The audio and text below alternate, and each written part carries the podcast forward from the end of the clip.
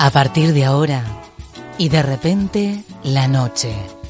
Bueno, pasando a otro tema, a un tema que realmente es no solamente conmovedor, es para celebrar, es una alegría poder compartirlo también. Hay una campaña, como estábamos informando al principio del programa, que eh, impulsan un grupo de más de 50 mapadres, como me, me, encanta, autoconvocadas, autoconvocados, con historias diversas, pero con un denominador común.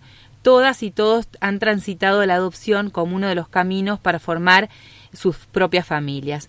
Y buscan también aportar eh, un granito de arena y por eso han emprendido una campaña que se llama Adopten Niños, Niñes Grandes.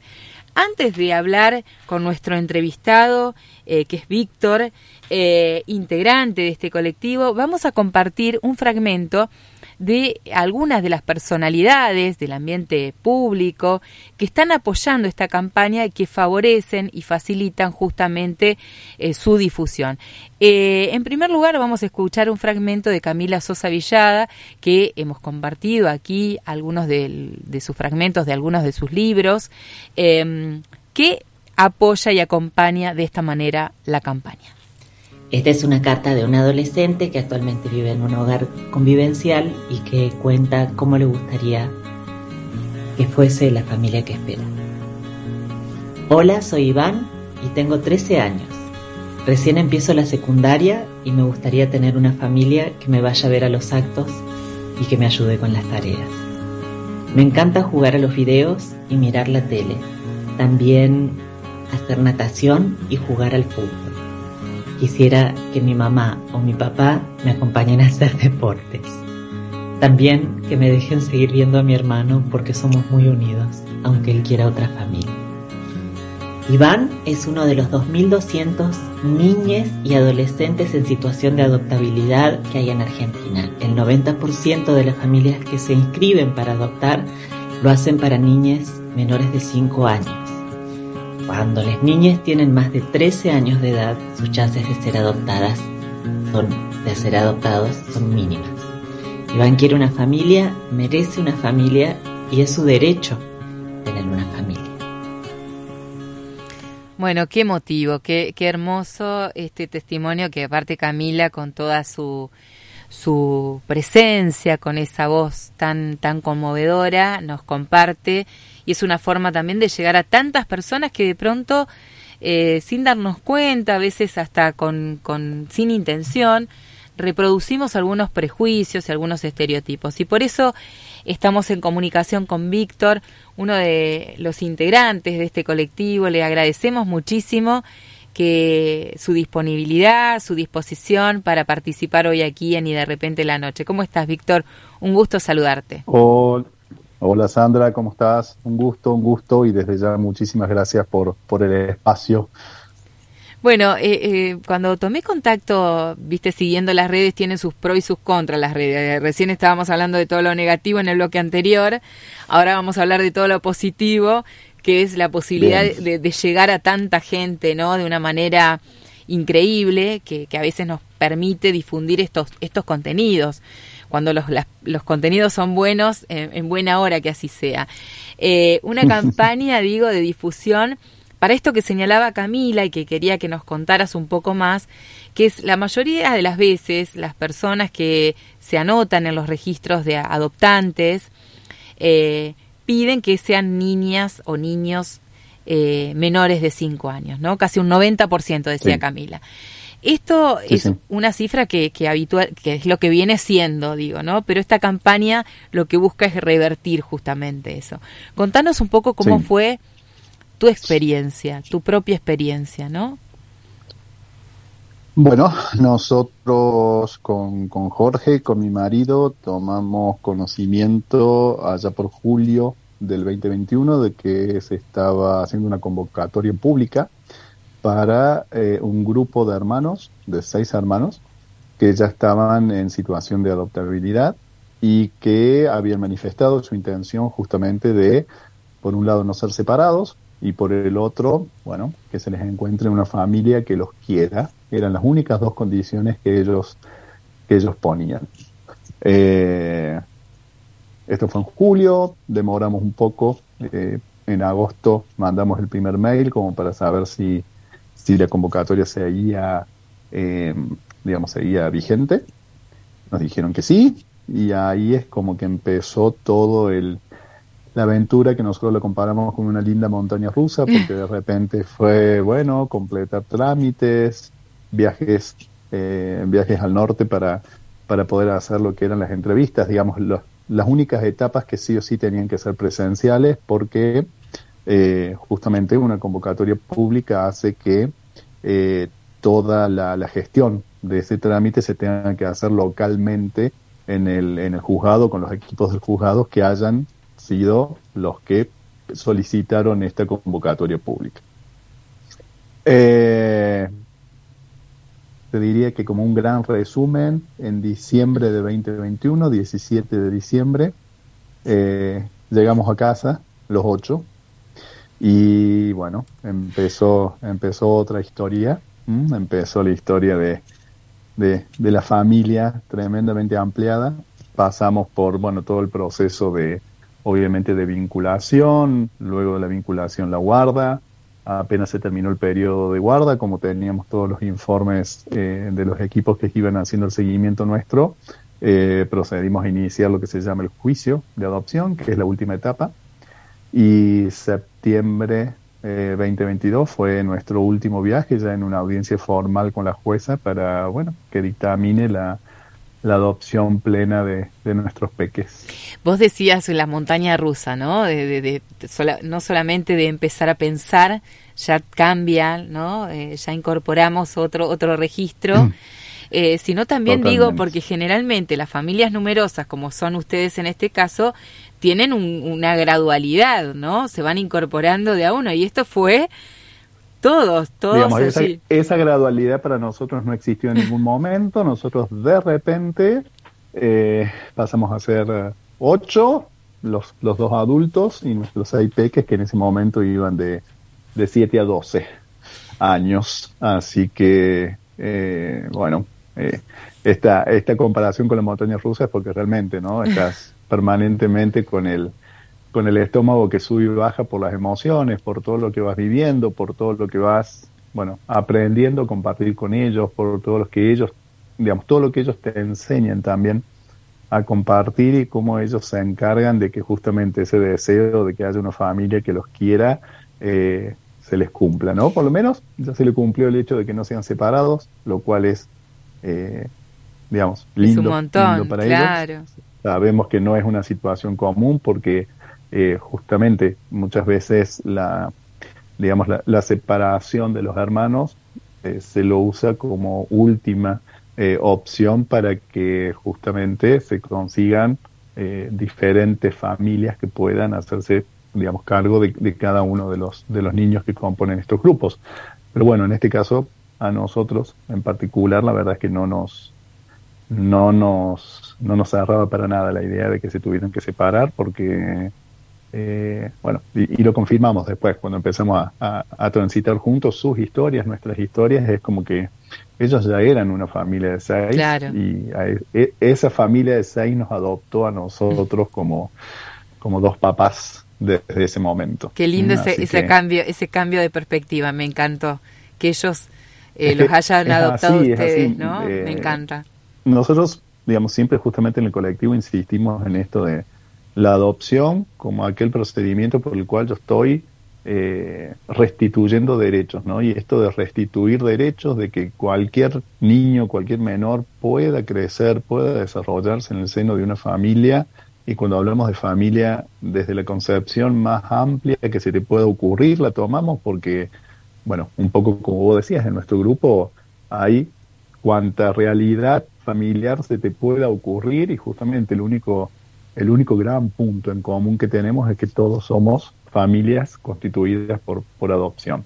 Entonces, eh, eh, mirar la adopción como este proceso en el que le estoy devolviendo por ahí las chances de que crezcan como todo ser humano tiene que crecer, eh, es un punto de vista que por ahí quizás cueste un poco, un poco lo que vos decías al inicio, cierto perfil adoptivo que hace que, muchas familias, o que sea la realidad hoy en día, ¿no? Que muchas familias se anotan para niños que sean menores de, de 3, de 4, de 5. Eh, bueno, hace, hace un poco más compleja la situación. Víctor, eh, quería preguntarte cuáles son los principales eh, mm, prejuicios que hay que romper, ¿no? Porque digo, eh, hay muchas cuestiones asociadas al imaginario colectivo, a veces todavía pegados a, historias muy de hace mucho tiempo atrás, ¿no? Respecto de la adopción. se ha modificado mucho la legislación, hay equipos interdisciplinarios que hoy trabajan eh, proactivamente para facilitar la adopción. Digo, hoy es un trámite sencillo, es complejo. ¿Cómo fue, cómo es? Porque vos tenés más conocimiento respecto de esto.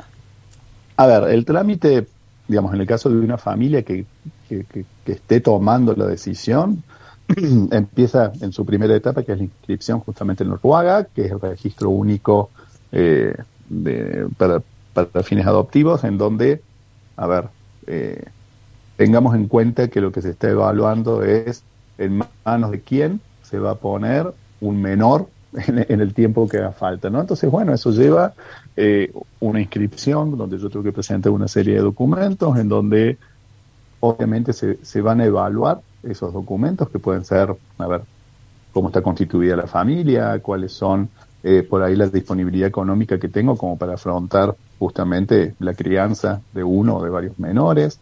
Em, luego vienen lo que son las entrevistas, tantos eh, psicológicas, digamos, como con trabajadores sociales para evaluar un poco el entorno en el que ese niño puede llegar a, digamos, a desarrollarse. Y ahí se, se obtiene una especie de alta en el registro, que es lo que me pone ya un pasito más cerca, porque paso a estar en los listados que están vigentes para el caso de que justamente haya niños que hayan sido declarados en situación de adoptabilidad. Yo al inscribirme y al cumplir esa etapa, tengo la posibilidad justamente de elegir. ¿sí? Es decir, hay principalmente dos o tres elecciones que son las, las que justamente impactan en estos criterios que se aplican, que es, por un lado, las edades, ¿sí? Por otro lado es la cantidad de hermanos y por otro lado es si estoy eh, dispuesto o no a eh, adoptar también algún niño que tenga alguna, digamos, alguna enfermedad o alguna discapacidad, ¿sí? Eso configura como tres, a ver, tres elecciones o tres opciones importantes porque, bueno, es un poco lo que se ve en estos, en el, número que vos presentabas de los 2.200 eh, en realidad yo siempre lo comparo como dos pirámides invertidas, ¿no? Si uno ve más o menos la cantidad de familias inscriptas y la cantidad de niños que están institucionalizados y en condiciones de adoptabilidad, el número quedaría en cero, ¿sí?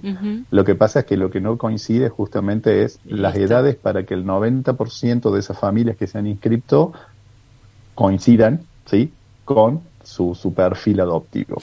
te quería preguntar en relación a esto, en relación a esto que estás señalando, eh, ¿qué mensaje habría que, transmitir, tanto por los medios como en las campañas y demás, para romper un poco con esa idea, ¿no? De que solamente, por ejemplo, para que haya tantas, digo, porque ahí el hecho de que haya un 90% de personas que están buscando niños menores de 5 años, está hablando de un imaginario colectivo. Sí, Quizás tiene que ver con esto de que si son, si son más chiquitos por ahí haya ciertas realidades o ciertos comportamientos con los que no me voy a tener que enfrentar, eh, ciertas historias que por ahí no van a pesar tanto en el desarrollo posterior de ese niño, pero a ver, tenemos que ser conscientes que todo proceso de adopción conlleva necesariamente situaciones que son un poco diferentes. Yo no voy a decir un poco más ni un poco menos, son un poco diferentes de lo que es la construcción biológica de una familia. Y se supone que de ese otro lado estamos los adultos, ¿no? Es decir, estamos los adultos justamente para que esas historias, esos, esas etapas de vida que son propias de nuestros hijos y que es sano que así sea porque es su historia previa y es una historia que se empieza a entretejer después con nosotros, eh, digamos, es algo que se puede trabajar, trabajar entre comillas, ¿no? Es decir, eh, de acuerdo a la cantidad de, de, tiempo que hayan pasado por ahí en las instituciones o en los hogares, obviamente eso va marcando sus, sus personalidades de alguna forma. Pero también va, va incrementando la ansiedad que tienen por que justamente aparezca una familia que los reciba y cuando se produce por ahí ese momento eh, poco explicable, ¿no? De la fusión entre este niño que estaba esperando que, que los reciban y esa familia que le pone, digamos, toda su estructura y toda su capacidad de contención a esos niños, es donde justamente esas barreras que nos imaginábamos y esos obstáculos que nos imaginábamos, eh, no te voy a decir que desaparecen, pero no son lo trágico que muchas veces se los representa. Claro, claro. Y por otro lado, nada me garantiza que un niño de menos de tres años, por su personalidad, eh, cuando conozca datos sobre su historia, digamos, sobre su identidad y sobre sus orígenes y demás, también tenga sus, a ver, sus, a ver, sus... Su proceso, ¿no? Su proceso como, claro. Totalmente. Entonces, no, no es algo que vaya necesariamente asociado con la edad y no es algo que nos tenga que dar eh, miedo, temor, ¿sí? Eh, la experiencia personal me dice que es al revés, eh, o sea, son niños que por ahí, cuando son más grandes, han acumulado durante más tiempo más ganas de que haya una familia que los contenga, entonces de repente, sí, se va, va a producir algo como que decís, bueno, me dijeron que tenía 12, pero en realidad cuando llegó a casa parece que tuviera un niño de 5, de 7.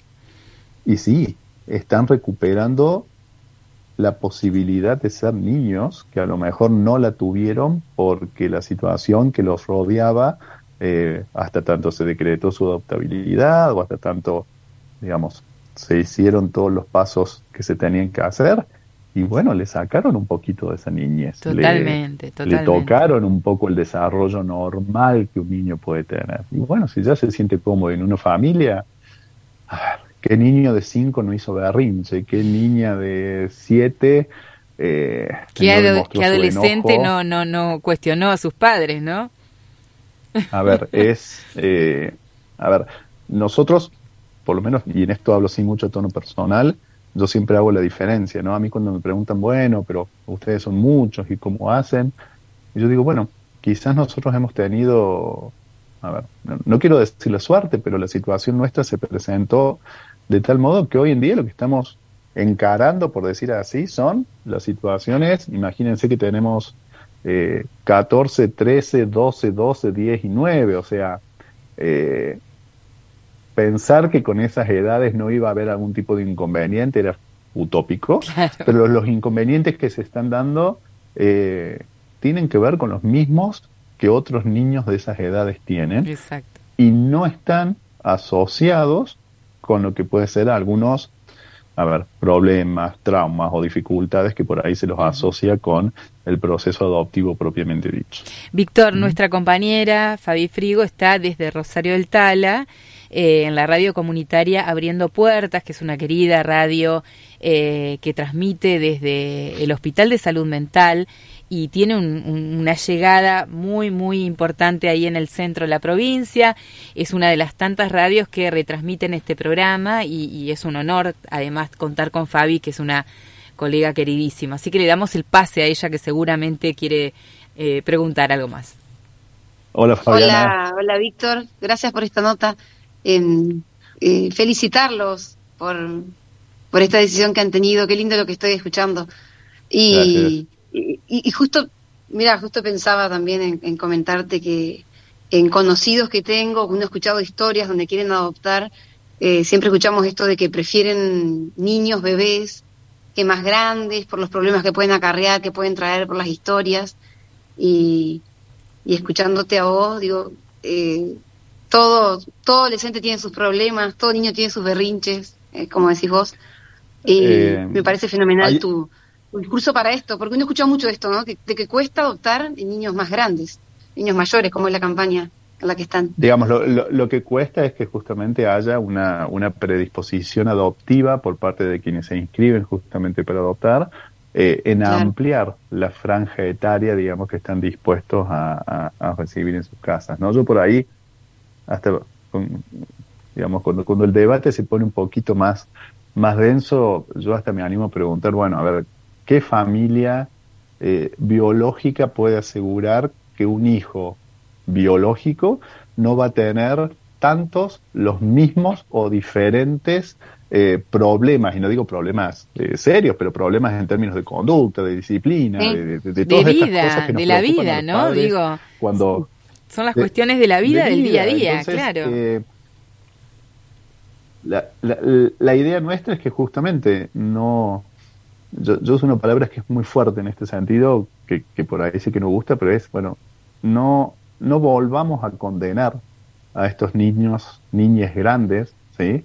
a una situación que, a ver, quizás ya vivieron, ya vivieron esto del abandono, ya vivieron esto de muchas situaciones. En el grupo siempre decimos, a ver, eh, estamos con resilientes, nuestros hijos son resilientes de la vida, eh, han vivido en sus cortas edades por ahí situaciones que nosotros en los cincuenta y tantos, en los cuarenta y tantos, no las hemos vivido de la forma que ellos las han vivido. Entonces, de alguna forma no darle la chance de, justamente de crecer en una familia, de desarrollarse, de, elegir realmente ellos quiénes quieren ser en el futuro, es condenarlos de nuevo, es decir, es una doble, un doble estigma que le estoy poniendo, ¿no? Y, y, es duro. Nosotros eh, estamos tomando contacto por ahí con, con eh, chicos que justamente cumplidos los 18 años tienen esta figura del egreso de los institutos y, uno ve que realmente eh, no es la más feliz de las situaciones porque de repente eh, se las tienen que arreglar como pueden, obviamente hay todo un acompañamiento y hay todo un seguimiento que se hace por parte del Estado, pero... Eh, pero no es suficiente. No es, para nada lo ideal. Claro. Víctor, te escuchaba por allí hablar del tema de la edad y en algún momento también se hablaba de eh, em, de que las personas adoptantes podían llegar a tener eh, algún, algún impedimento en relación a a partir de determinada edad. Y hoy tampoco es así, ¿no? Ha cambiado bastante, ha aumentado la expectativa de vida. Hay una, digamos, hay una diferencia etaria que tiene que haber entre los adoptantes y los adoptados, pero eso no te marca a ver, no te marca techo, te marca piso, en todo caso, pero no te marca, no te marca techo, ¿sí? Exacto. Y, a ver, y nosotros ya estamos en los, en los 50 y algo y no tuvimos ningún ningún inconveniente por, por ese lado, ¿no? Y tampoco para el caso de familias monoparentales, ¿no? Porque digo, en el caso de que una sola una persona sola quiera adoptar tampoco hay impedimento. Ninguno, ninguno, ninguno. No hay, eh, a ver, no la quiero usar, pero por ahí suena fácil esto de que no hay discriminación justamente al momento de la selección de los candidatos a, a, ser padres adoptivos. Eh, y eso lo podemos decir nosotros, la verdad que siempre destacamos y aplaudimos todo lo que vivimos con los equipos técnicos de Salta, porque la verdad que fue, fue impecable. Eh, por ahí uno empezaba todo esto con un poquito de miedo, ¿no? Porque, bueno, por su situación y por otras historias que por ahí siempre se nos cruzan en la cabeza y la verdad que fue, fue todo lo contrario y sabemos que hay muchas situaciones como estas y somos muchos en el grupo que, que sabemos que cuando hay, eh, a ver, cuando el juzgado está trabajando bien, cuando los equipos técnicos están trabajando bien, cuando las evaluaciones se hacen bien, esos impedimentos no existen, ¿no? Y, y tampoco, a ver, no quiero decir que no exista, pero también hay una etapa en la que se escucha muchísimo a los niños, o sea que los niños están eh, bien informados de, cuáles pueden ser los modelos de familia que de repente se están acercando, se están aproximando, y bueno, ellos tienen también posibilidad de, decir no, prefiero mamá y papá, no, prefiero solo mamá, no, me gusta la idea que sean dos mamás o dos papás. Entonces ahí hay, digamos, ya, ya empieza a correr otro, digamos, otro sistema en donde los chicos son parte también de ese proceso y, y se les permite de alguna forma elegir, elegir el hogar en el que quieren crecer después. Por eso ahí está el tema de que ellos los adoptaron a ustedes, ¿no? Eh, Víctor. Totalmente, totalmente. O sea, en el caso nuestro había otras parejas que, que, habían empezado un poquitito el circuito, que después eso se truncó, pero cuando ellos supieron que nosotros éramos dos papás, estaban contentos. O sea, no, no, nos llenó el alma cuando nos contaban cómo festejaron cuando se enteraron que éramos dos papás. Así que, Víctor, te agradecemos muchísimo y es eh, nuestra forma de colaborar también con la campaña, difundir que están en Instagram, están en las redes sociales, en Facebook, que tienen una página que es Adopten Niñes Grandes y que cualquier persona se puede sumar también voluntariamente a colaborar, a eh, colaborar en la difusión en desterrar todos estos prejuicios de los cuales algunos estuvimos hablando y favorecer y promover la adopción de niñas y niños eh, mayores de 5 años que están esperando por sus padres, por sus madres, por sus padres, como dicen ustedes, y augurarles una excelente campaña como lo vienen haciendo. Muchísimas gracias, Víctor. Muchísimas gracias, muchísimas gracias. El espacio es algo que, siempre agradecemos porque, bueno, nos interesa que el tema esté, que esté vigente, que se pueda conversar de esto y, eh, como decimos siempre, nosotros somos familias reales que hablamos desde la realidad de lo vivido en la adopción de nuestros hijos. No tenemos recetas mágicas, no somos especialistas en nada, o en todo caso somos especialistas en eh, llevar la batuta de una familia construida por medio de la adopción, como hemos podido, como hemos aprendido. Hermoso compartir acá la historia de vida y un abrazo grandote, grandote para, para esos ocho integrantes. para todos. Y también para, todas y todos los integrantes de la campaña. Muchas gracias, Víctor. Gracias, gracias a ustedes de nuevo.